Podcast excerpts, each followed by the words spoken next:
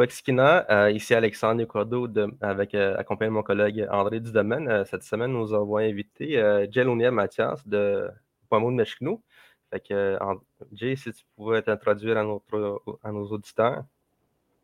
Ben oui, bonjour à tous. Mais d'abord, merci pour l'invitation. Ça me fait plaisir d'être avec vous aujourd'hui. Ben écoute, moi, c'est Jelonier Mathias. Moi, je suis, euh, je suis euh, Inou de la communauté de Mashtouillat du côté de ma mère. Et je suis Anishinaabe de la communauté de Long Point First Nation du côté de mon père. Donc, un Inou peut-être, je ne sais pas comment on, dit ça, là, cette espèce de, de mix. Moi, je dis que c'est le meilleur mix de la gang. J'ai le meilleur de mes deux nations, je trouve. Euh, moi, j'ai grandi au Lac-Saint-Jean, c'est ça, dans la communauté de Machtéouyats. Euh, puis ben, aujourd'hui, je suis euh, directeur général de l'organisme Poimoun Meshkenou, qui est l'organisme fondé par le docteur Stanley Volant. je fais, c'est entre autres une des choses que je fais parce que je fais mille et une autres choses. je suis impliqué comme commissaire élu du côté de la commission TPD Bintishun à Machtéouyats. Euh, je ne sais pas si vous, vous, en avez entendu parler, mais la communauté de Mashtouillat est en train de travailler sur son propre projet de constitution. Puis j'ai le bonheur de siéger sur cette commission-là qui est en train de, travailler sur ce beau projet. Euh, puis euh, c'est ça, c'est pas mal mes deux grosses, grosses implications en ce moment. J'essaie sur différents conseils d'administration, j'essaie de contribuer du mieux que je peux dans le milieu autochtone. Pour moi, c'est important.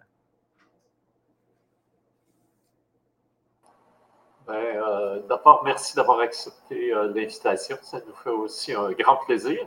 D'autant plus que tu es, maintenant euh, une vedette connue via les, tes prestations à Espace Autochtone. Hein.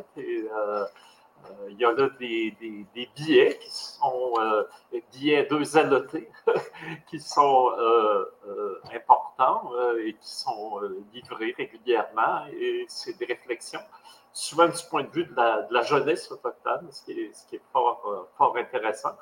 Euh, tu me tiendras au courant aussi, parce que moi aussi, je suis un pied nous par ma mère, alors euh, je serais curieux de savoir c'est quoi des. Que tu nous parles un peu de ce projet de, constitution de, qui est en cours au lac Saint-Jean. Et puis après, on reviendra aux choses plus, immédiates, parce que ça, j'imagine, c'est un, projet à plus long terme, mais qui est, qui est quand même très particulier pour une communauté autochtone. Oui, complètement. Euh, c'est presque, c'est presque bientôt un projet immédiat parce qu'on on a commencé la, démarche constitutionnelle à Mashtouillards en 2019. Euh, donc, la, la, la commission TPD-Métichon a été constituée euh, à la base, il y avait des postes là, qui étaient en élection pour élire des commissaires de la communauté pour avoir une représentation de, des membres. Donc, on, est là sur, euh, on siège sur le comité. Il y a des élus politiques qui, eux, euh, sont au, conseil, puis on a aussi des élus donc spécifiques pour la commission de TPD dont la présidente, Mme Hélène Boivin, qui a été élue lors des élections en 2019 depuis 2019, là, on en a fait du chemin euh, au départ. Tu sais, quand on fait une constitution, on, a un peu deux choix. Le choix numéro un, c'est de dire, ben, on va travailler quelque chose, nous autres, en amont, puis on va soumettre ce projet-là à la population pour savoir qu'est-ce qu'ils en pensent. Puis la deuxième option, ben, c'est de se dire, on va aller consulter la population au départ, puis à partir de ce que la population va nous avoir partagé, ben, on pourra développer un projet qui sera représentatif de ce qu'on aura reçu comme information.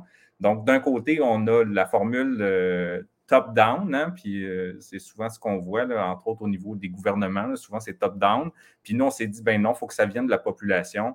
Euh, c'est primordial pour nous. Fait qu'on est plus dans le terme de bottom-up dans ce cas-là. Donc, on a commencé les consultations à partir de, si je ne me trompe pas, l'automne 2019. Euh, on avait séparé ça en différentes thématiques pour aller consulter les gens sur euh, c'est quoi les valeurs des Pequagamilnuts, euh, c'est quoi nos coutumes, c'est quoi nos principes de base, qu'est-ce qu'on souhaite avoir comme mode de gouvernance, c'est quoi nos priorités, nous, en tant que peuple, en tant que nation. Puis à partir de ça, bien là, évidemment, la, fameuse pandémie de COVID-19 est venue un peu nous freiner puis nous ralentir dans, notre démarche. Mais on a pu reprendre nos activités. Puis aujourd'hui, ben nous, la commission, on a fini euh, notre projet. Donc en ce moment, on est en train de le faire traduire en Nulweun, donc euh, en, langue Innu, la langue de chez nous, pour pouvoir, dès l'automne, partir en consultation publique. Donc, euh, dans un premier temps, on va arriver avec le texte concret de constitution à présenter à nos membres. Puis ensuite, ben, les membres vont pouvoir consulter le texte, se prononcer sur qu'est-ce qu'ils en pensent, de pouvoir apporter des suggestions de modifications. Pour nous, c'est vraiment important d'avoir le feedback puis d'impliquer la population du début jusqu'à la fin. Parce que c'est important, il faut que la Constitution soit représentative des membres de la communauté de Mashtouillat. Puis autant les membres qui habitent dans la communauté que les membres qui habitent aussi à l'extérieur de la communauté. Ça, c'est vraiment important. Des fois, on parle de ces deux solitudes-là. Hein, puis j'espère qu'avec notre projet, on arrive à connecter ces gens-là. Sais, des gens en communauté puis à l'extérieur de la communauté. C'est important de se garder en tête qu'on fait partie de la même nation. Puis euh, c'est, en tout cas, c'est là-dedans qu'on, qu'on c'est dans cette approche-là qu'on mise beaucoup. Puis en principe, dès le printemps 2023, on aurait un référendum sur le projet de constitution euh, qu'on soumettrait à l'ensemble de nos membres. Et euh, ben, si c'est adopté, je pense, euh, si je ne me trompe pas, là, je pense qu'on serait la première communauté autochtone au Canada à avoir une constitution qui n'est pas faite dans le cadre d'un traité. Parce qu'il faut savoir, il y a d'autres communautés autochtones au Canada qui ont des constitutions, mais souvent, elle découle d'un traité. Donc, ça, ça veut dire que la, nation ou la communauté a négocié un traité avec les gouvernements. Puis le traité, ce que ça fait, ça vient délimiter ton terrain de sable. C'est quoi ton terrain de jeu, puis qu'est-ce que tu peux faire à l'intérieur? Puis les constitutions, bien, elles sont développées dans ce terrain de sable-là. Nous, ce qu'on qu'on a décidé de faire, parce que Mashtouillat, ça fait plus de 40 ans qu'ils sont en négociation avec le gouvernement, donc, après 40 ans, on s'est dit, bon, on est peut-être tanné un peu d'attendre que le gouvernement euh, décide d'en arriver à un traité avec nous. On n'attendra pas de se faire délimiter ce terrain de sable-là, puis on va le délimiter nous-mêmes. je pense que ça, c'est le plus bel acte d'autodétermination. On, a cette opportunité en tant que nation de dire qu'est-ce qu'on veut, qu'est-ce qui est représentatif pour nous, puis on a un espoir que ça vienne teinter les négociations ultimement, parce que ben, une constitution, c'est un document qui émane directement du peuple. Puis là, ben, le peuple va avoir l'occasion de se prononcer là-dessus. Donc, je verrais mal un gouvernement venir dire Oui, mais c'est n'est pas valable ce que vous avez négocié, c'est pas valable ce que vous nous présentez. Nous, on va leur dire ben, nous, on a consulté nos membres, ils se sont prononcés là-dessus, et ça, ce document-là, il est représentatif des Pequagamilnuts. Donc, euh, c'est bien, bien, bien excitant, c'est fou. Là. Ben oui, c'est un, geste de, souveraineté euh, affirmé. Et je vois en tout cas à t'entendre qu'on va avoir des porte-paroles voulus pour euh, euh, s'il y a confrontation euh, avec l'État sur la, nature ou la validité du, processus. Il y aura des gens prêts à tenir le, point de vue du peuple des pieds de nous face à ceux qui voudraient euh, euh, se mettre en chemin de, cette euh, affirmation souveraine. Alors, bravo, c'est un, très, très beau projet qui mériterait d'être mieux connu. Donc, c'est bien qu'on puisse en parler aujourd'hui. Également, les, je sais que tu es je pense que c'est relativement nouveau que tu es maintenant directeur général de, de Poimun, Meshkenou. Je ne sais pas si je prononce bien. Euh, je vois Alexandre qui me fait des gros yeux. Euh, alors, euh, tu pourrais peut-être nous parler de l'organisation, de, cette organisation fondée par notre, notre camarade, le, docteur Stanley Bonan. Oui, ben, c'est assez récent. Moi, je suis en poste depuis la fin novembre euh, de l'année 2021. Donc, ça fait un peu plus de six mois que, que j'ai cette opportunité euh, euh, d'être le directeur général d'un si bel organisme. Là. justement, Poimoun Meshkenou, ça a été fondé en 2016, puis c'est la continuité du projet Inou Meshkenou. Inou Meshkenou, c'est la, la, grande marche que Dr. Volant a a réalisé entre 2010 et 2017, si je ne me trompe pas, 6000 km à travers les différentes communautés autochtones pour, pour partager son message, là, puis partager un peu d'espoir dans les communautés. on se le rappelle, Dr. Volant a eu un épisode pas facile dans sa vie. Euh, il s'est rendu pour faire euh, le chemin de Compostelle, puis là, il a eu cette, illumination euh, qu'il devait faire ce chemin-là ici, sur le territoire, à travers les communautés, pour donner espoir aux gens, puis leur dire qu'on est capable de se relever, puis on est capable d'avancer ensemble. je vous résume ça rapidement. Lui, il le raconte tellement mieux que moi. Son histoire, c'est tellement inspirant quand, quand, il raconte. mais grosso modo, c'est ça. Inou nous, c'était ça. Puis à la fin, euh, de ce projet-là, mais il y avait encore une volonté des communautés de voir Docteur Volant, d'organiser des marches. Donc, euh, ils se sont dit, ben, pourquoi pas fonder Poimoun Meshkenou. Et Poimoun Meshkenou, si on le traduit, ça veut dire ben, le chemin des rêves. Donc, l'appellation francophone de notre organisation, c'est le chemin des mille rêves. Et, euh, un des objectifs de, notre, de notre organisation, c'est justement c'est de, favoriser le rêve, de dire aux gens, c'est bien de rêver c'est quoi vos rêves, puis comment est-ce qu'on peut les réaliser, ces rêves-là? Donc, euh, on développe différents projets en lien avec, euh, avec les jeunes, surtout. pour nous, c'est important d'impliquer les jeunes, puis d'avoir des projets mobilisateurs et porteurs pour la jeunesse autochtone, mais aussi pour créer des rapprochements entre les nations, puis nations avec un grand N au pluriel, euh, autant les nations autochtones que la nation québécoise ou que la nation canadienne ou que les autres nations. On travaille très fort là, à, bâtir des ponts entre les différentes communautés, entre les différentes nations. Pour nous, c'est important de faire ça. Puis, je, je, me permettrai peut-être un, commentaire euh, plus personnel, mais moi, j'ai l'impression que la loi sur les Indiens, à certains égards, elle a bien fait son travail. Hein. Pendant longtemps, je pense que les communautés ont travaillé en silo euh, j'ai l'impression que peut-être qu'une des politiques, c'est de diviser pour mieux régner. Hein. chacun doit se battre pour son propre financement, puis chacun doit faire ses propres batailles de son côté. Puis, euh, on a vu pendant longtemps les, communautés, chacune pour soi. Puis là, on la sent, cette résurgence-là, cette importance de travailler ensemble. Puis nous, on, travaille dans ce sens-là aussi. On dit c'est important de, de retisser des ponts entre nos communautés puis entre les individus. Fait qu'on développe des projets, euh, des projets en ce sens-là. C'est assez large, là, mais les marches demeurent évidemment essentiellement au cœur de notre organisation. Ça fait partie de notre ADN, je pense.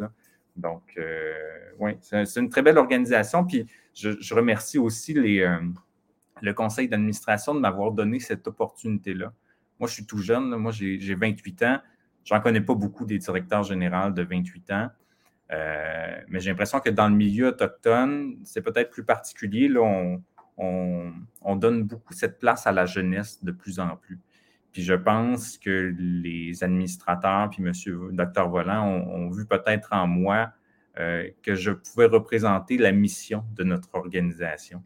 Euh, moi, quand je, quand, je, les ai rencontrés au début, je leur ai dit, mais je n'ai pas tous les outils pour occuper ce poste-là. Moi, je n'ai pas, euh, pas 10 ans d'expérience en gestion. Puis, euh, il y a bien des choses que je dois faire dans mon travail que je n'ai jamais fait de ma vie.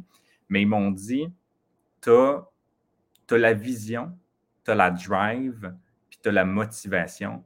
Puis ça, on ne pourra jamais te l'apprendre. Et ce qui te manque, ça, on va pouvoir te le montrer.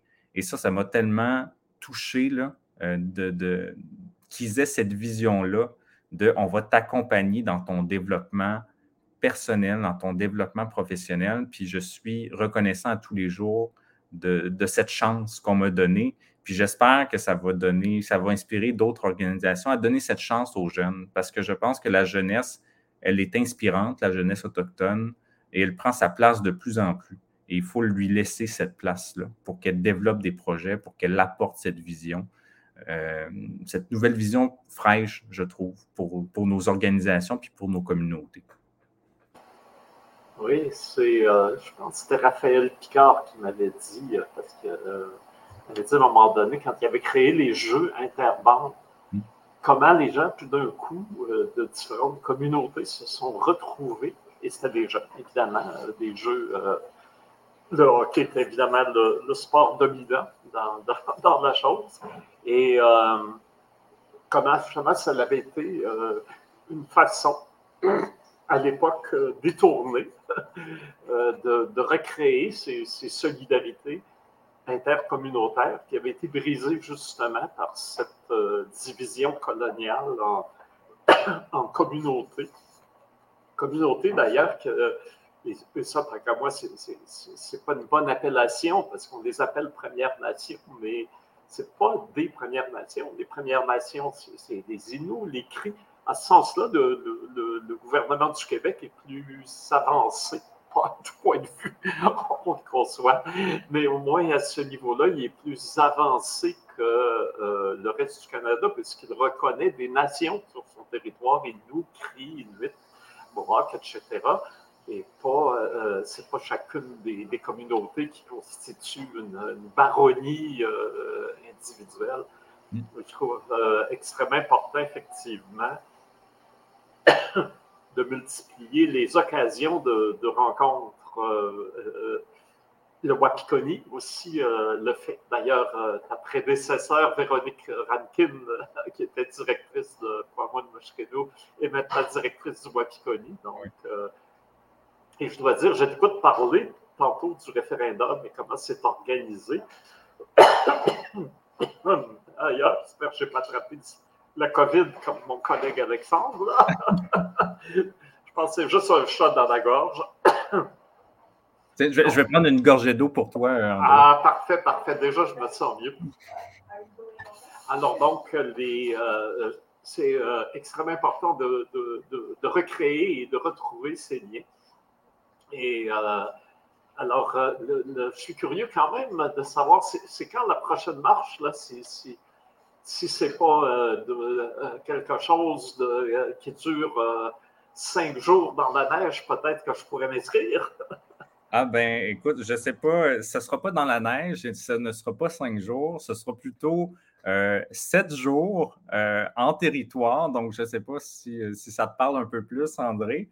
Mais écoute, on a eu une idée folle à Poimoun, Meshkenou on n'avait pas nécessairement de projet de marche à court terme. Euh, on voyait plus des projets de marche là, euh, à partir du mois de septembre, peut-être euh, avoir quelque chose axé sur la réconciliation autour du 30 septembre, début octobre.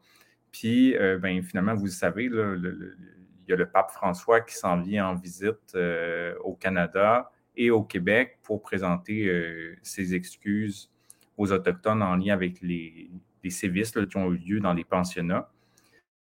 Et moi, il y a un donné, il y avait euh, Audrey-Lise Roquervieux qui, que vous avez déjà reçu, là, qui est aussi euh, employée euh, chez Poimoun Meshkenou comme agente de communication et d'événements. Puis qui me, elle me demandait Ah, mais on fait-tu quelque chose dans le cadre de la visite du pape? Puis là, je me suis dit Ah, mais c'est vrai, on ne fait rien, on n'a rien de prévu. Est-ce que ça pourrait être intéressant de, de faire quelque chose? Donc, on, on a un peu réfléchi à cette idée-là. Puis au départ, ben, on savait qu'il y avait une rencontre euh, à la basilique de Sainte-Anne-de-Beaupré. On savait qu'il y allait avoir une rencontre sur les plaines d'Abraham aussi. Donc, on s'est dit pourquoi pas organiser une espèce de marche, un rassemblement euh, à cet endroit-là, à Québec. Puis à la base, ben, nous, ce qu'on voit dans la marche, c'est beaucoup un événement rassembleur. La marche, c'est en général, c'est quelque chose qui est assez accessible à tous. Puis euh, je trouve que des fois, c'est un peu méditatif. La marche, on est là, puis on, y va à notre rythme, on est dans la nature, on est entouré d'autres personnes. Puis à travers cet événement-là, bien souvent, on se retrouve à marcher aux côtés de personnes qu'on ne connaît pas, qui viennent peut-être d'une autre nation, d'une autre communauté, ou que c'est peut-être des alliés allochtones qui sont là pour marcher avec les Autochtones. Puis on s'est dit, on a envie de créer cette rencontre-là et de se mobiliser autour des survivants, des survivantes, puis d'avoir un, une rencontre aussi intergénérationnelle. Puis euh, finalement, je pense qu'on on aurait pu s'arrêter là. Puis finalement, on s'est dit, ben, pourquoi pas voir plus grand? Euh, cette idée folle là, qui est venue dans ma tête. Je me suis dit, pourquoi est-ce qu'on ne partirait pas de m'acheter Euh, et c'est pas anodin. pourquoi m'acheter? C'est parce que c'est le site du dernier pensionnat qui a fermé ses portes au Québec en 1991. Et je me suis dit, ben, pourquoi pas partir de Mashtouillat puis se rendre jusque sur les plaines d'Abraham, un, grand périple, un grand pèlerinage peut-être, que je pourrais même dire. pas religieux, par contre, un grand pèlerinage sur le territoire entre le dernier site du pensionnat et le lieu où est-ce que les, les ben, pas juste les Inuits, mais que les Autochtones vont se rassembler à Québec. Je trouvais que c'était extrêmement significatif. Puis à travers ça, ben, axer cette marche-là autour de la guérison. La guérison pour les survivants, les survivantes des pensionnats, mais aussi pour les traumas intergénérationnels. Puis pour ça, euh, pour nous, c'est vraiment important d'impliquer les jeunes dans ce projet-là parce que même si ceux qui sont allés au pensionnat sont les premières victimes de ça, il y a des traumas qui ont été passés de génération en génération et, qui vont peut-être continuer à être passés euh, dans d'autres générations. Puis je pense que tous ensemble, de façon collective, on est sur ce chemin de guérison, euh, tant individuel que collectif. Puis on avait envie de rassembler les gens autour de ça. Fait que, écoute, on a eu cette idée folle. C'est un parcours en trois étapes. Donc, la première étape, ça va débuter le 21 juillet. On va avoir une cérémonie de commémoration sur le site de l'ancien pensionnat de Mashtouillat. Puis après, ben, on va entreprendre un, six jours de marche jusque dans la communauté euh, de Wendake, euh, qui, est bien gentil de nous accueillir. Euh, donc, on va dormir sur le territoire. en ce moment, on est en train de planifier nos couchages puis la logistique de, nourriture là, pour tout le monde. Euh, oui, Alexandre de partage, euh, on est en train de recruter pour l'inscription. Fait s'il y a des, Autochtones qui nous écoutent, qui seraient intéressés de marcher six jours avec nous, ben écoutez, allez consulter la page Facebook de Poamoun Meshkenou. je pense que ça va, être, beau. Ça va être un, un très bel événement. Puis, on, cherche surtout des jeunes pour cette étape-là. C'est quand même 260 km en six jours. C'est une moyenne de 45 km par jour à parcourir. Ce n'est pas, euh, pas une petite marche de santé qu'on fait après le souper. Euh, c'est quand même un beau défi personnel, mais euh, je pense que ça va nous permettre de nous rassembler ensemble, justement. Puis nous, on, on veut entourer les marcheurs avec des guides spirituels qui vont être présents au campement qu'on aura aménagé. Donc, on va pouvoir avoir une présence d'aînés, de guides spirituels avec nous. Pour nous, c'est extrêmement important de laisser cette place euh, à la spiritualité. Euh, je pense que ça fait partie prenante de, nos valeurs qu'on met de l'avant. Hein. La santé, ce n'est pas juste la santé physique puis la santé mentale, c'est aussi la santé spirituelle puis la santé holistique. On, travaille fort sur cet aspect-là, pour on est en train d'aller chercher des belles ressources qui vont pouvoir nous accompagner. Euh, peut-être même faire une sweat lodge en chemin. Euh, je pense que ça va être vraiment un très beau parcours pour l'étape 1. Euh, on prévoit arriver à Wendake le 26 juillet au soir et là, on sera accueilli par la communauté. et le lendemain, ben là, on invite monsieur, madame, tout le monde, des gens des communautés, des différentes nations, des Québécois, des Canadiens à venir nous rejoindre pour faire le dernier parcours qui est entre Wendake et les plaines d'Abraham. Là, c'est un 15 km. 15 km, c'est à peu près entre 3 et 4 heures de marche. C'est quand même plus accessible que le 45 km. Donc, on s'attend à avoir quand même beaucoup de gens qui viennent marcher avec nous jusque sur les plaines d'Abraham. Et sur les plaines, ce qu'on souhaite, c'est que il y a des aînés qui nous attendent à cet endroit-là, des survivants, des survivantes des pensionnats, qui, souvent sont aujourd'hui âgés d'un certain âge, puis qui sont à mobilité plus restreinte, puis qui ne sont peut-être pas en, mesure de marcher euh, les 15 km entre Wendake et les plaines, mais qui puissent nous attendre sur les plaines d'Abraham et parcourir le dernier kilomètre avec nous. Donc, euh, qu'on puisse finir ce parcours-là ensemble. Euh, avec les survivants, les survivantes. Puis ensuite, ben, on, a espoir d'être en mesure d'avoir une cérémonie de recueillement sur les plaines d'Abraham, mais euh, c'est compliqué encore. On est en train de travailler fort pour se tailler une place dans la programmation du 27, mais on, a, de l'espoir de, trouver, euh, de trouver un compromis pour être en mesure d'avoir un moment pour nos aînés, pour se recueillir, pour se commémorer, puis surtout mettre au centre de nos préoccupations les survivants, les survivantes des pensionnats, puis ceux et celles qui sont disparus. Ben, bravo, c'est un, un, projet ambitieux. Et c'est bien, c'est une réflexion que je me fais. Donnez-moi 30 secondes.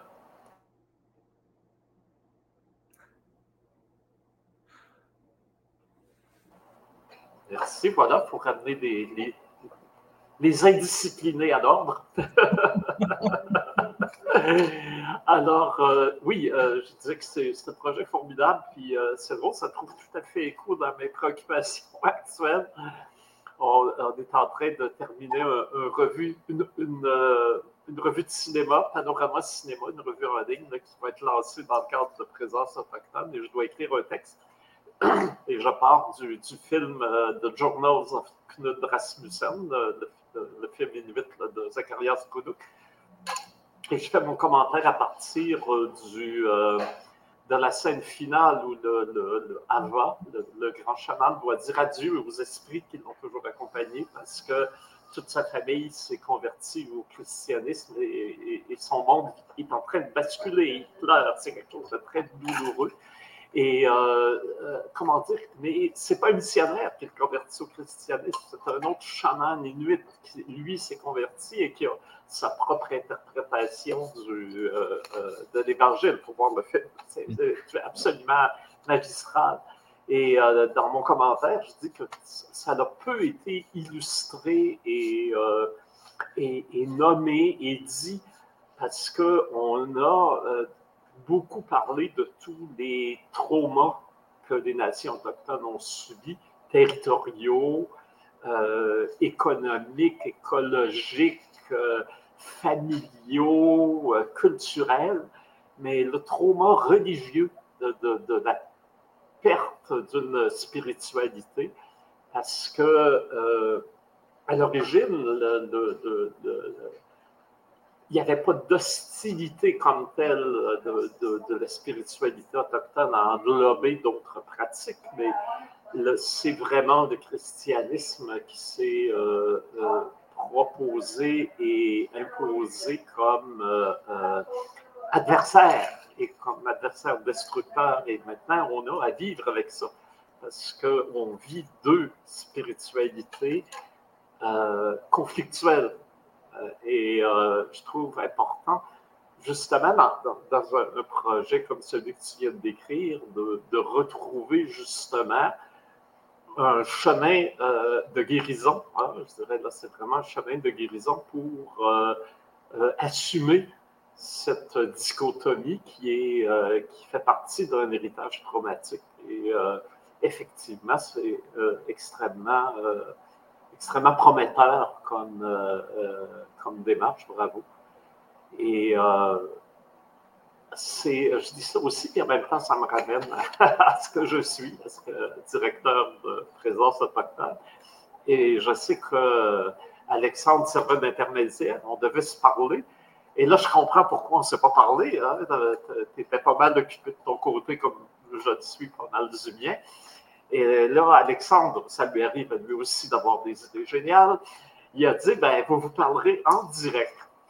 Alors, donc, euh, je me dis, faisons une réunion. Hein. D'abord, les, euh, les, quelques centaines d'auditeurs qu'on a là maintenant, c'est des gens discrets. Ils ne vont pas répéter euh, tout de suite hein, les choses confidentielles qu'on va se dire. Ça va rester entre nous et parce que notre conférence de presse pour annoncer l'ensemble de la programmation, c'est le 26 juillet.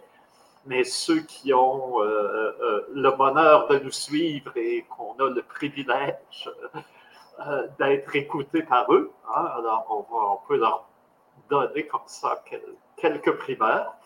Alors, donc, tu avais parlé, il me semble, qui pourraient avoir euh, des jeunes associés euh, à vos projets qui pourraient, euh, d'une manière ou d'une autre, profiter soit de la grande visite qu'on a en présence octobre, parce qu'on a des, des, artistes, des leaders culturels qui viennent de, de l'autochtonie nord-américaine, mais aussi mondiale, ailleurs dans le monde.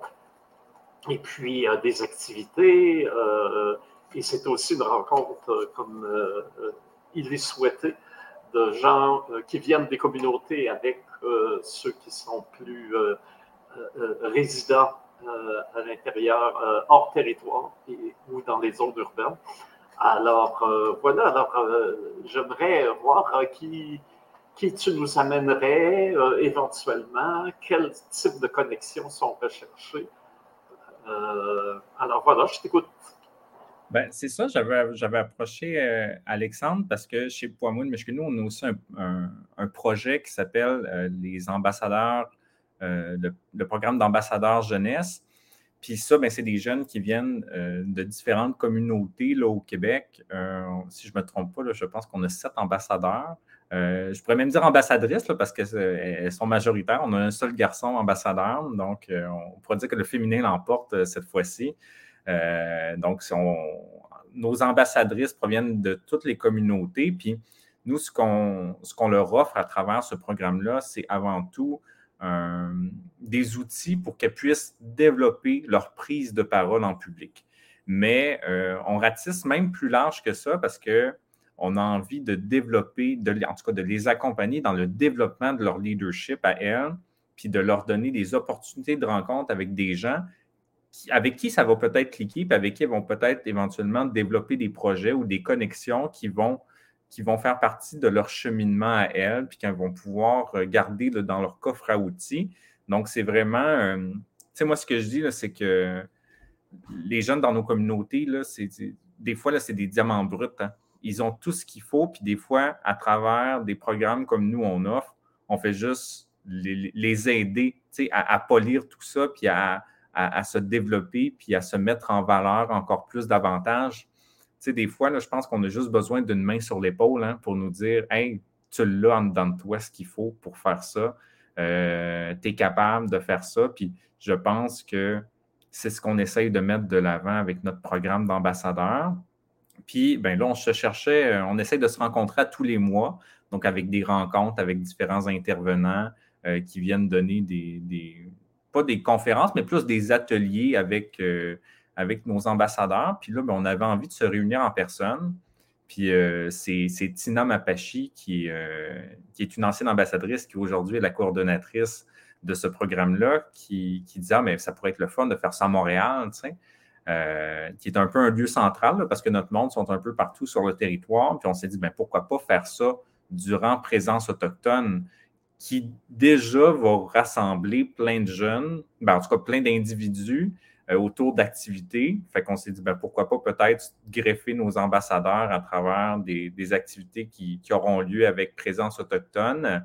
Euh, je sais qu'Alexandre m'a donné un peu quelques pistes de réflexion de ce qui pourrait se faire comme rencontre.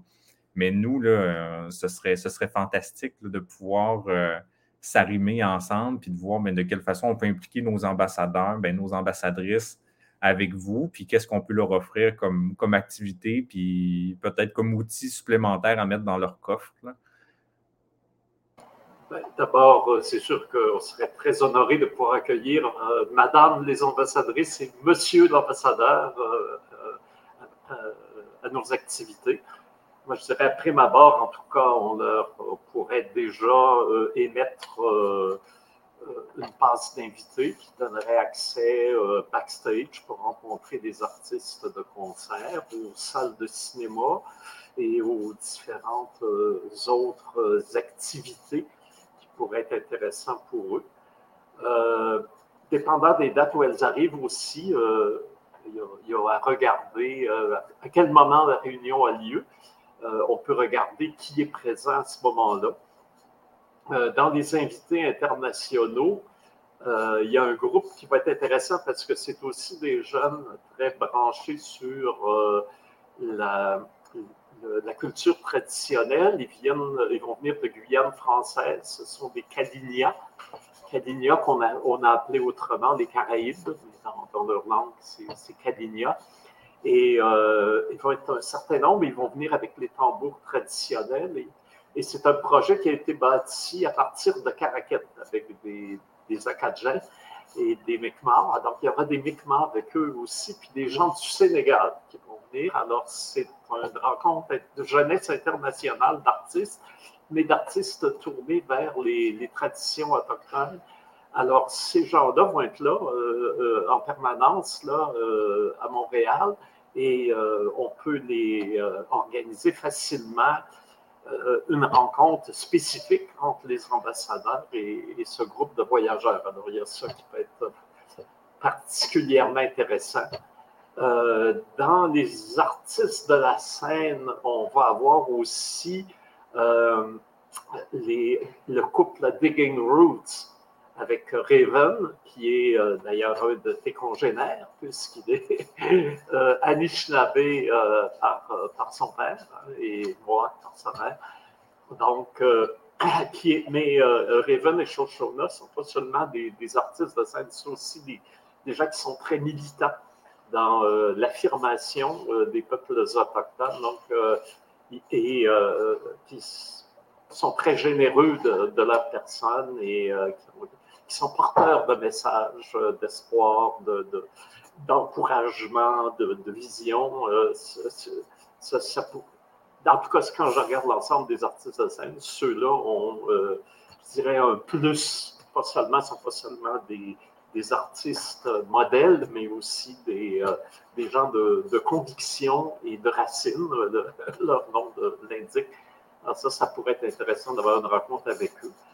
Euh, à la Maison du développement durable, on a une exposition euh, qui a été montée avec des, des Autochtones d'ailleurs, qui circule au Québec, qui s'appelle Voix parallèle. Et Voix parallèle, c'est inspiré, tu connais l'expo. Oui, je, connais, je connais Laurence. Voilà. Alors, euh, Voix parallèle, c'est euh, inspiré évidemment du. Euh, ben, pas évidemment, faut le savoir, c'est inspiré du Turo Wampum, le Wampum à deux rangs, hein, qui indique, qui, qui, indique, qui est un une figuration graphique des liens souverains de nation à nation entre euh, autochtones et nouveaux, nouveaux arrivants qui marchent pacifiquement de conserve, mais chacun dans, dans son canot. Alors donc, euh, il y a cette exposition, mais à côté de ça, on a une journée de réflexion et de rencontre. Et notamment, euh, on peut préparer une chose sur la circulation euh, des, œuvres, qu'elles soient, euh, soient des expositions, que ce soit des concerts, dans les communautés autochtones, y compris des communautés autochtones éloignées. Il y a eu des expériences qui ont été menées par différents organismes. On, aimerait avoir des gens qui viennent en discuter parce que euh, c'est important. Il y a beaucoup de développements qui se font dans les secteurs urbains.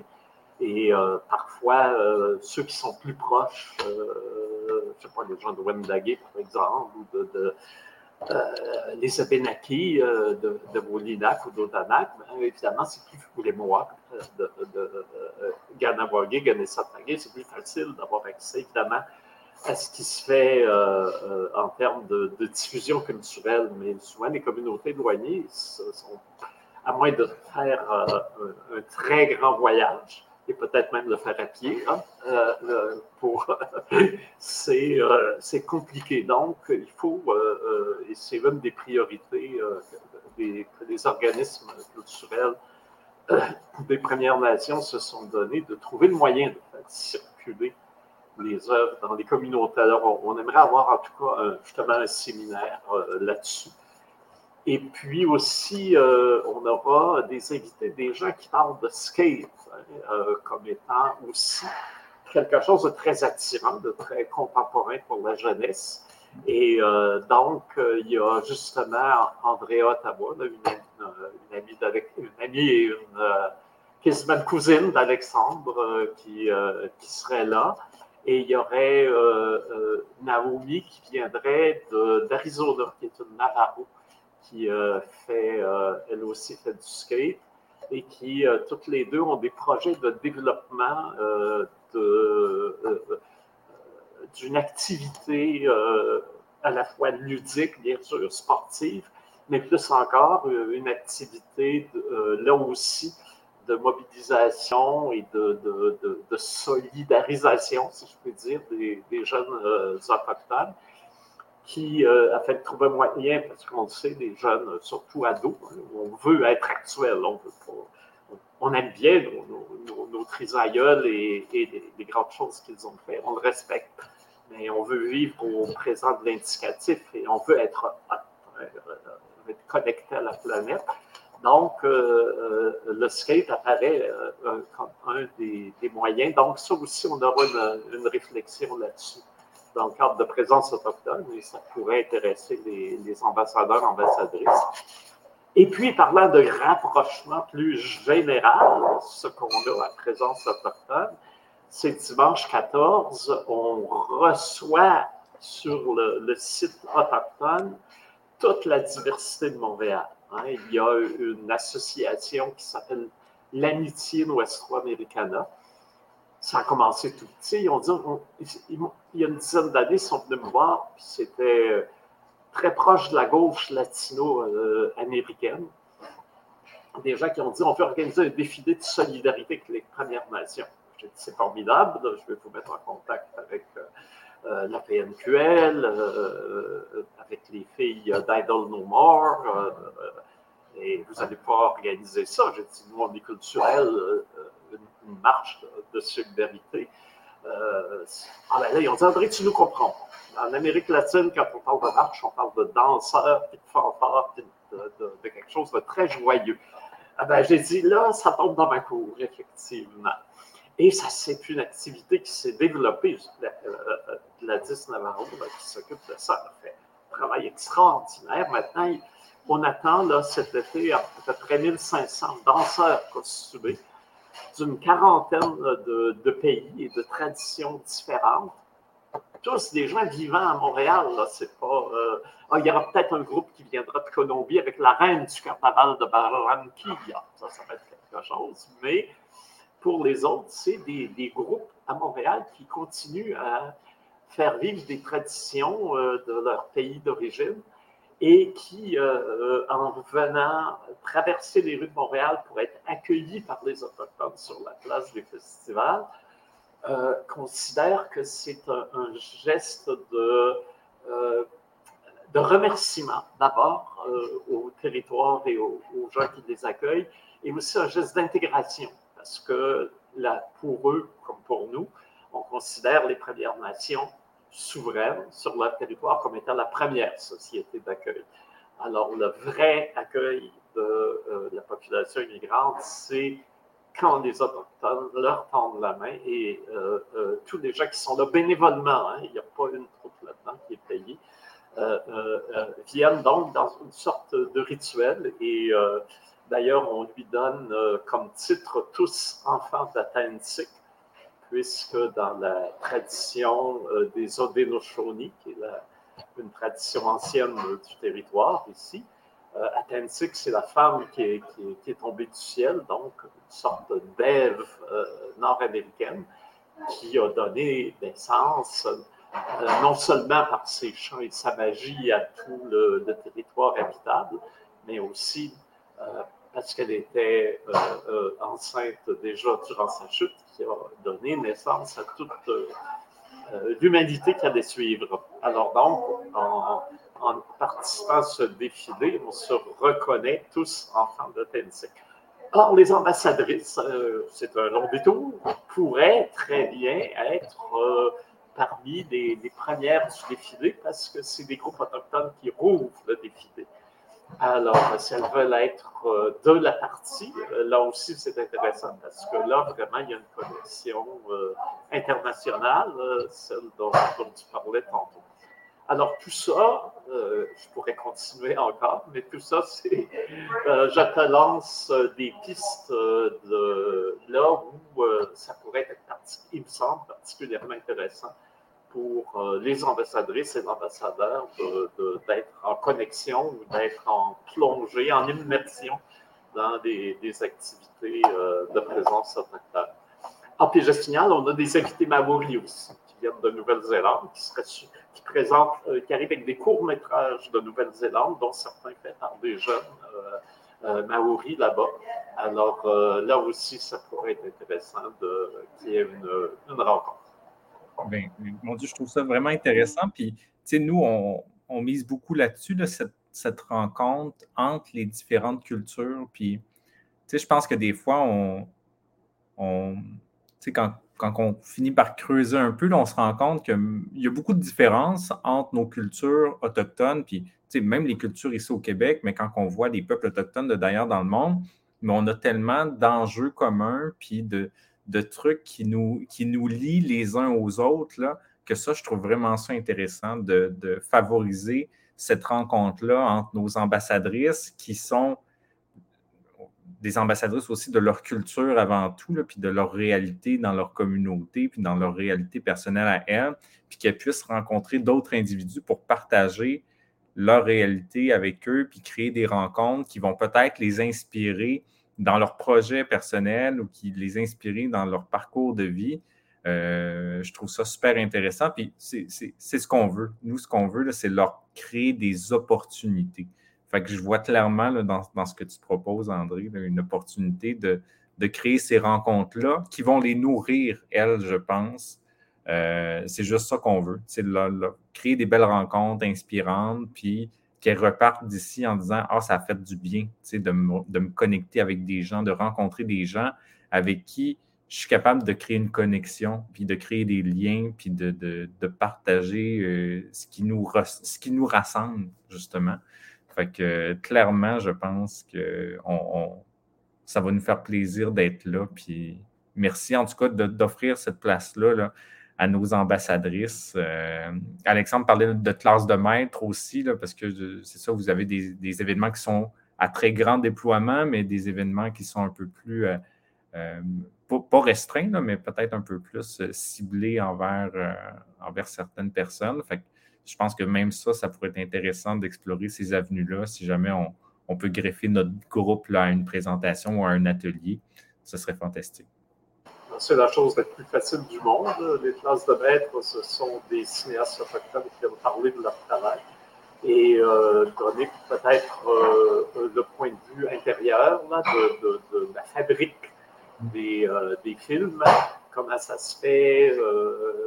et donc, on travaille là-dessus et là aussi, ça peut être drôlement intéressant quand on, regarde les, euh, comment au Québec, parce qu'on était drôlement en retard au niveau de la, production audiovisuelle euh, par rapport au reste du Canada, ou de disons, certaines provinces du Canada, je pense à Colombie-Britannique et Ontario surtout.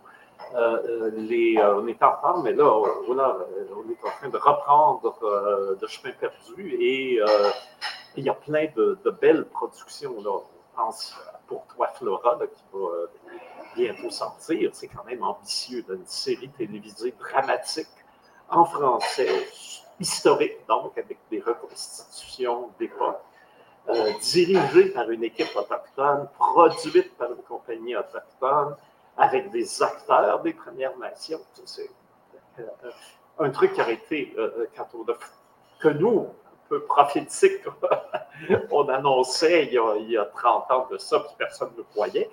Mais maintenant, oui, euh, c'est bel et bien là. Et c'est aussi des, des, opportunités de, rencontrer d'abord des gens fort stimulants qui font tout ce, travail-là.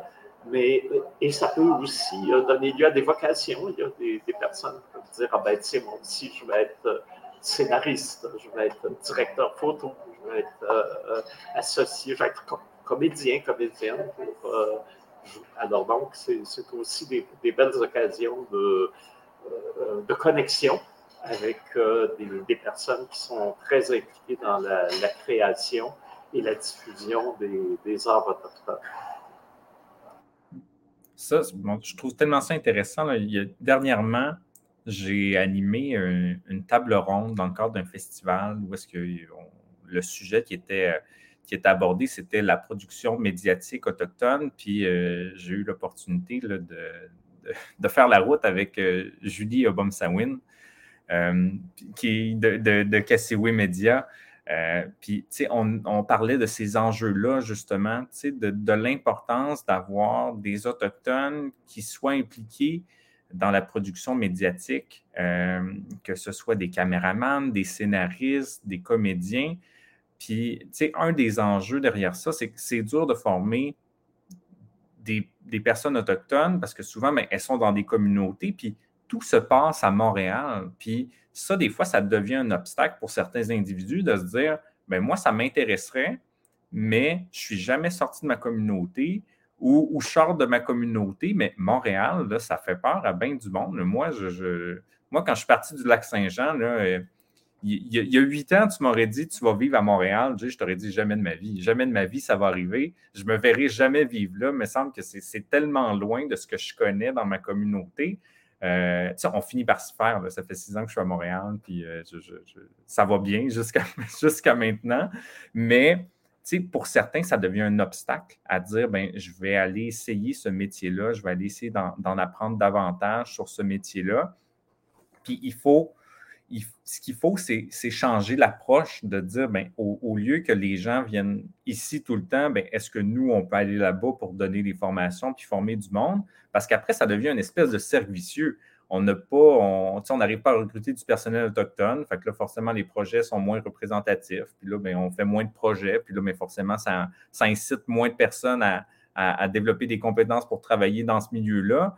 Donc, c'est, faut, faut changer l'approche. Puis il y a quelque chose de vraiment intéressant que Julie me partageait, c'est quand on invite, admettons, un stagiaire ou un étudiant à venir à Montréal, elle dit, je ne l'accueille pas comme n'importe quel stagiaire puis n'importe quel étudiant. Elle dit, en tant que, productrice autochtone, que boîte de production autochtone, je me sens ce devoir de l'accompagner là-dedans. C'est pas juste, OK, tu viendras à Montréal pendant un mois, puis euh, tu trouveras un appartement, puis euh, tu t'arrangeras pour prendre le métro, puis venir nous rejoindre sur des lieux de tournage ou dans nos studios.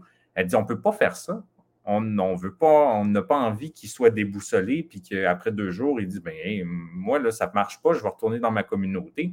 Elle dit il faut que je sois là pour les encadrer, puis leur offrir le soutien dont ils ont besoin. Puis, de, puis, puis ça, mais ça demande du temps, mais ça demande aussi des ressources, que ce soit des ressources humaines, mais aussi des ressources financières. Parce que, je ne veux pas trop m'avancer là-dedans, mais de ce que j'ai cru comprendre, le monde de la production, c'est euh, l'argent ne pleut pas tout le temps. Hein.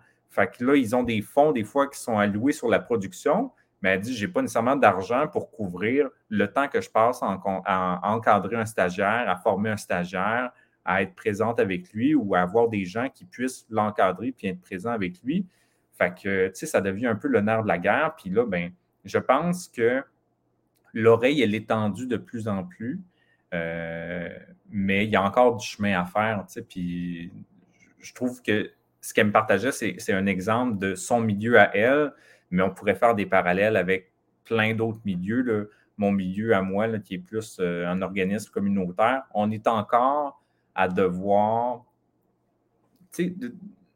changer les façons de penser, puis de leur dire, ben, les financements, c'est comme ça qui devraient être alloués. Voici ce dont nous, on a besoin, puis d'arrêter que, que ce soit justement des politiques top-down qui viennent d'en haut, puis qui, OK, on va essayer de, créer des lignes directrices qui vont couvrir tout le monde, plutôt que de s'adapter aux besoins réels des organisations. Moi, ce que je dis souvent, moi, je n'ai pas envie de développer des projets parce que je vais recevoir du financement pour X projets.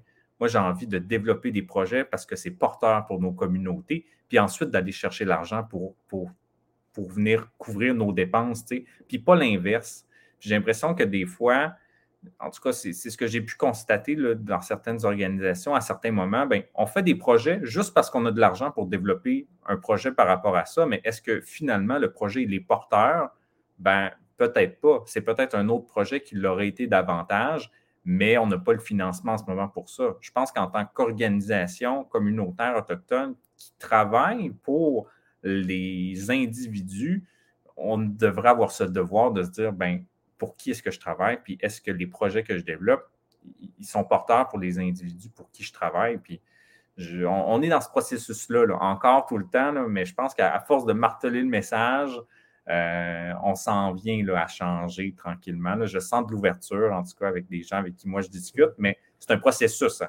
On est dedans, puis ça va durer encore des années, mais je pense qu'on va finir par y arriver. Euh, je me rappelle, euh, quand je suis arrivé à 10 ans, c'était je ne suis pas le premier Atikamek qui est arrivé à Montréal, mais j'en ai vu tellement d'autres arriver puis partir parce que, genre, au bout de trois mois, je m'ennuie de ma famille ou la vie est dure ou je ne peux pas voir ma famille. Je pense que c'est juste la famille qui, est vraiment importante pour nous. Fait que si on ne donne pas le moyen de pouvoir vivre euh, avec la famille, en fait, pouvoir avoir un contact avec, avec nos, euh, notre communauté, les gens ne vont pas rester longtemps en ville. c'est souvent des barrières que, que j'ai tout le temps vues. Fait que, euh, moi, on m'a toujours dit, genre, il faut que tu t'adaptes. Mais euh, quand même, je me suis adapté, mais éventuellement, je me suis, je me, je me suis rendu compte qu'il faut que je me, je me rattrape aussi avec mon, identité à Tikamek. Là, je commence à revenir, je commence à trouver ça normal. C'est normal qu'il faut euh, vouloir euh, un peu plus de flexibilité.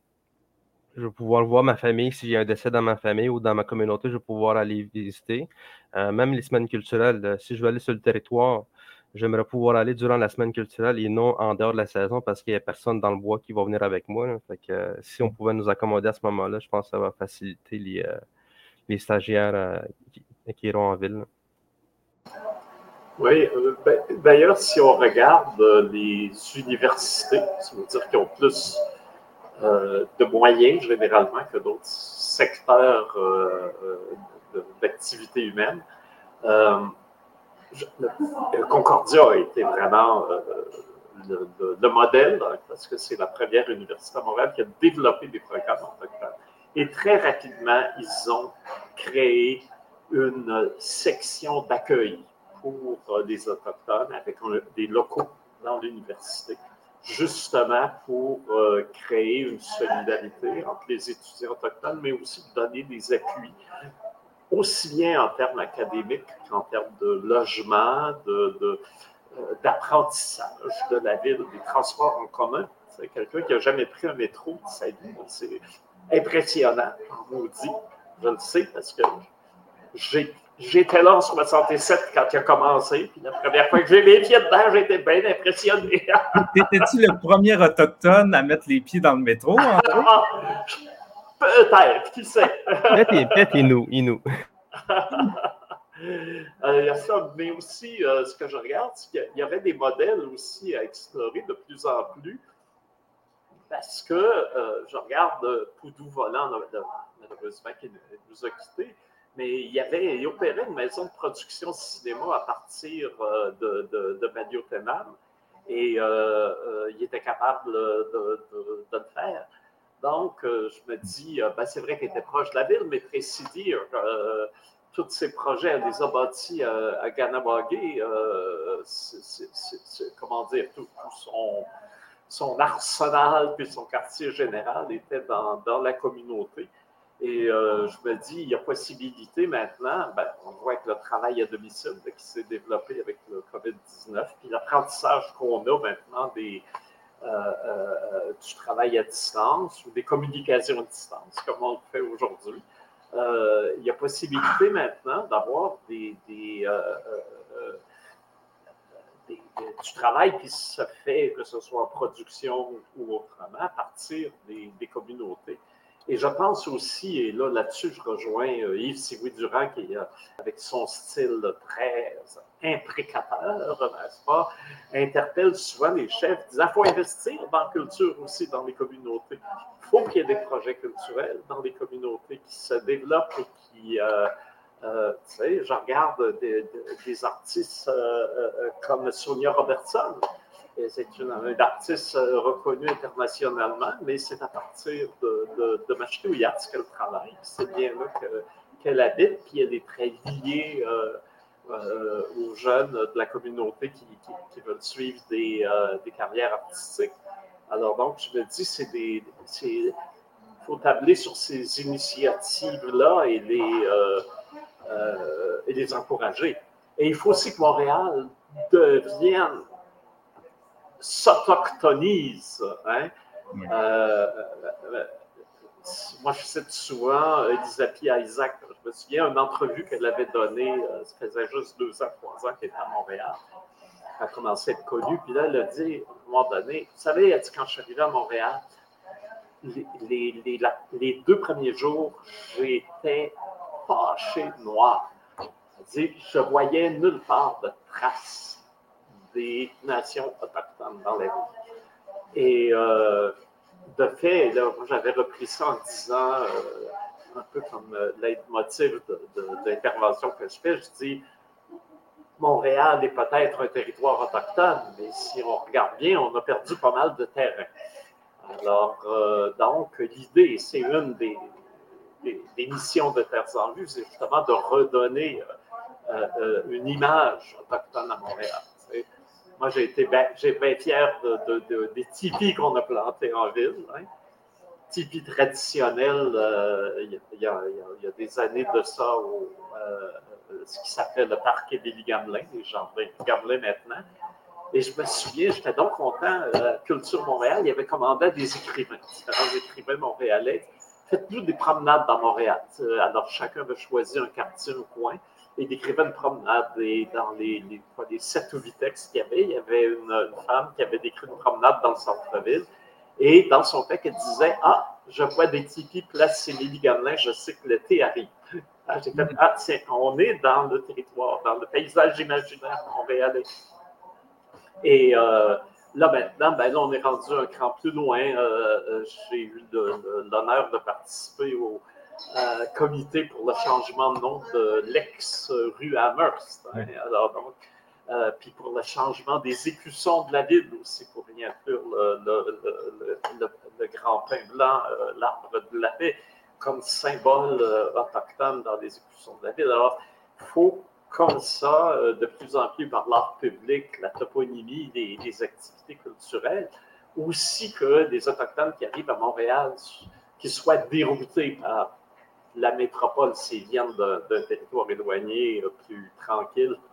Ça, c'est normal. Hein. Euh, ça peut être vrai aussi des jeunes d'un village québécois qui, qui, arrivent dans, la grande ville. C'est toujours un choc mais, euh, euh, euh, que l'Autochtone ne s'y reconnaisse pas comme un lieu où il est, qui lui appartient aussi et qui, qui fait partie de son histoire. ça, c'est grave.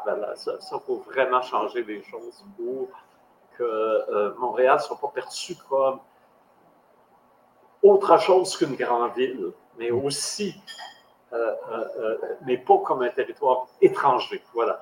Il sera vraiment considéré comme un territoire autochtone. Et on va continuer à y travailler, c'est sûr. bon, c'est moi qui parle tout le temps, là, c'est plus notre invité. Jay, est-ce qu'il y a autre chose que tu aimerais rajouter, puisque je pense qu'on arrive vers la conclusion? Oui, ben écoute, euh, je vais en profiter pour euh, vous remercier encore une fois. Merci de cette invitation-là. Merci de, m'avoir invité, de m'offrir une tribune pour parler de, des projets qui m'animent en ce moment, puis qui prennent euh, beaucoup de mon temps, mais qui sont tellement nécessaires, je pense, puis tellement porteurs pour, pour nos communautés, pour nos nations. Puis écoute, j'interpelle peut-être les gens qui nous écoutent là, à, nous suivre sur euh, notre page Facebook Poimoun nous. Vous allez voir toutes les informations sur la grande marche qu'on est en train d'organiser. Je le rappelle, hein, dans un premier temps, on fait le grand parcours de 260 km entre la communauté de Machiwiat et Wendake. Mais le 27, on interpelle vraiment euh, la population en général, autant les gens des communautés, des Autochtones, que les alliés qui ont envie de venir marcher avec nous euh, en commémoration, en honneur des survivants, des survivantes, des pensionnats, euh, de ceux et celles qui sont décédés. On veut créer un beau moment de rencontre, de rassemblement pour nous, avec nous. Donc, si ça vous interpelle, toutes les informations sont disponibles sur notre page Facebook. Donc, ben, écoute, merci beaucoup encore. C'était vraiment le fun.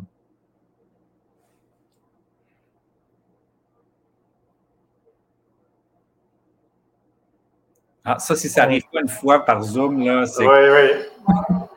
c'est que j'ai tendance à les peser sur le micro qui est dans le bas de, de, l'écran de visionnement plutôt que dans le bas de l'écran de l'ordi.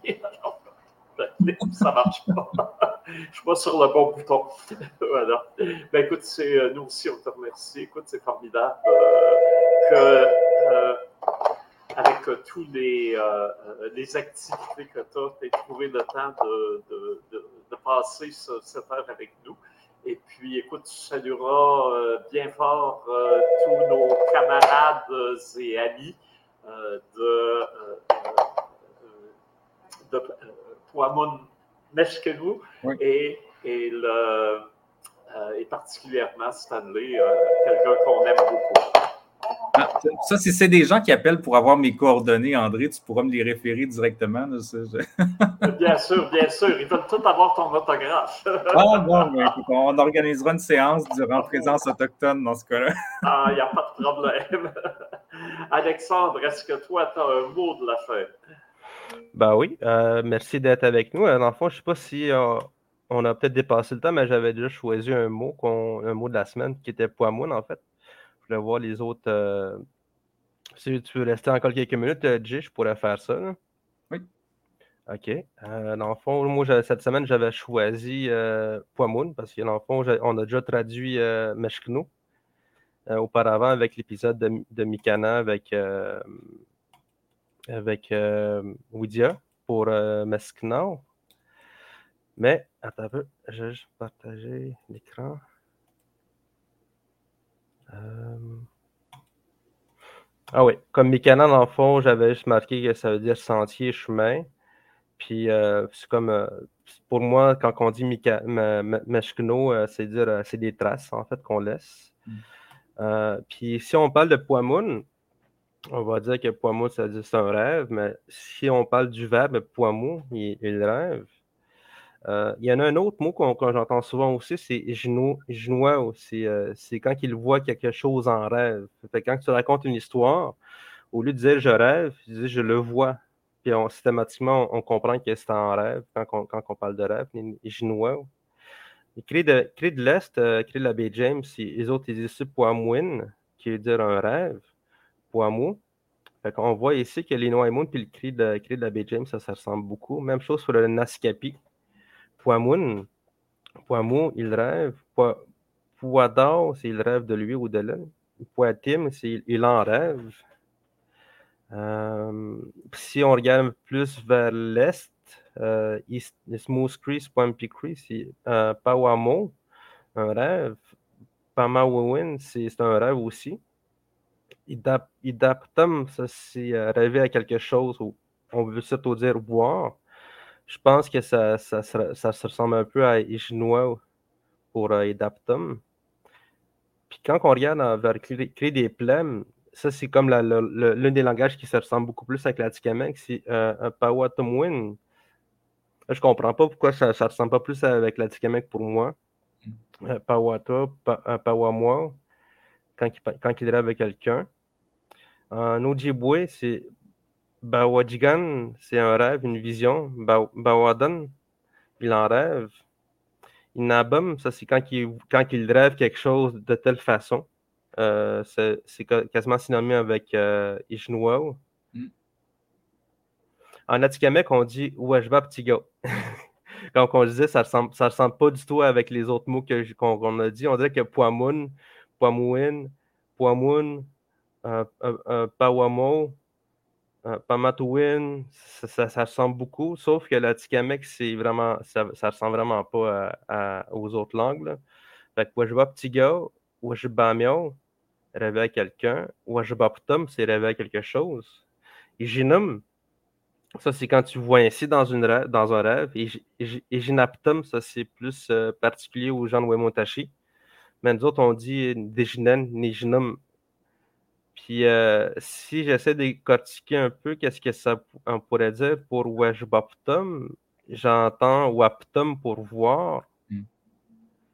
Puis, euh, puis Weshi, Weshi, c'est quelque chose qui dit qui est arrangé ou quelque chose qu'on fait. Fait que c'est comme on est en train de voir quelque chose. Puis, euh, il y a quelque chose qui, qui, a attiré mon attention là-dedans, c'est que dans Point Moon, de comprendre qu'est-ce que ça veut dire, mais j'ai comme pas l'impression de comprendre. C'est quand, j'ai regardé dans les autres langues que, j'ai compris un peu, un peu mieux comment je pourrais voir ça. Genre, si on regarde miroir, nous autres, on dit Wamuin. Cri des plaintes, c'est Wabamun. Fait que ça, ressemble un peu, euh, ça ressemble un peu à Wabatumwin, comme un rêve, comme un miroir. Les Noix et Moon, je ne sais pas comment, d'où ça vient comme ça. Wabanich Kamwan, Wabanich Kamwan, Wabanich Kuman. En tout cas, j'essaie, de, de, prononcer, je pense que je n'ai pas encore l'habitude. Mais euh, il me semble que celle-là, j'avais entendu dire que c'est quelque chose, c'est comme c'est comme une affaire que tu portes à moi. C'est un, miroir en, métal que tu portes toi-même. Mais euh, on dirait que Poamoun, c'est comme pour dire un miroir pour moi. C'est quelque chose que tu vois dans un miroir. Puis Wesh Boptum, pour moi, c'est comme c'est quelque chose que tu vois d'une façon arrangée. Hmm. Ça, c'est mon petit. J'ai peut-être une suggestion pour toi, Alexandre. Je sais que tu es, es, le meme master. Là. Euh, ça me fait penser à, tu sais, tu as sûrement déjà vu les memes là, où est-ce que, mettons, dans, dans, toutes les langues, là, mettons, le mot il sonne pareil, puis là, tu as comme dans la langue, souvent c'est l'allemand qui est comme, mon Dieu, c'est complètement ailleurs. tu devrais faire ça avec euh, Poamoun. Là. Dans toutes les langues autochtones, ça ressemble à Poamoun. Kamek, eux autres, c'est complètement autre chose. Hein. Ça ressemble pas du tout, ouais, c'est ça. Ben, ce que je trouve particulier, c'est que l'écrit des plaines, c'est les mots qui se ressemblent le plus avec, on se comprend, je peux quasiment parler ma langue, puis les autres, ils vont comprendre. Mais sur ce mot-là, c'est celle-là qui ressemble le plus au, euh, à l'Inoaïmoun. Hmm. Pourtant, pourtant pour, moi, le cri des plaines puis l'Inoaïmoun sont quand même plus loin que moi, je suis d'eux autres. Peut-être un Inou qui, hmm. était, qui, était, perdu un moment donné, puis qui, qui, a porté ce mot-là là-bas. Euh, c'est ça. Ouais, ouais. Voilà, les Inuits sont des grands marcheurs et des grands rêveurs. Hein. C'est d'ailleurs le message qu'on a eu aujourd'hui.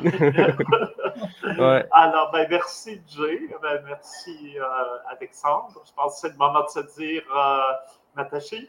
Matashi, ouais, Keshkominats, merci d'être avec nous. Avec, et, on va et, voir, là. et Niat. ouais, Niat. à tous les deux un Niat. Excellente journée. Voilà. Mm. Matashi.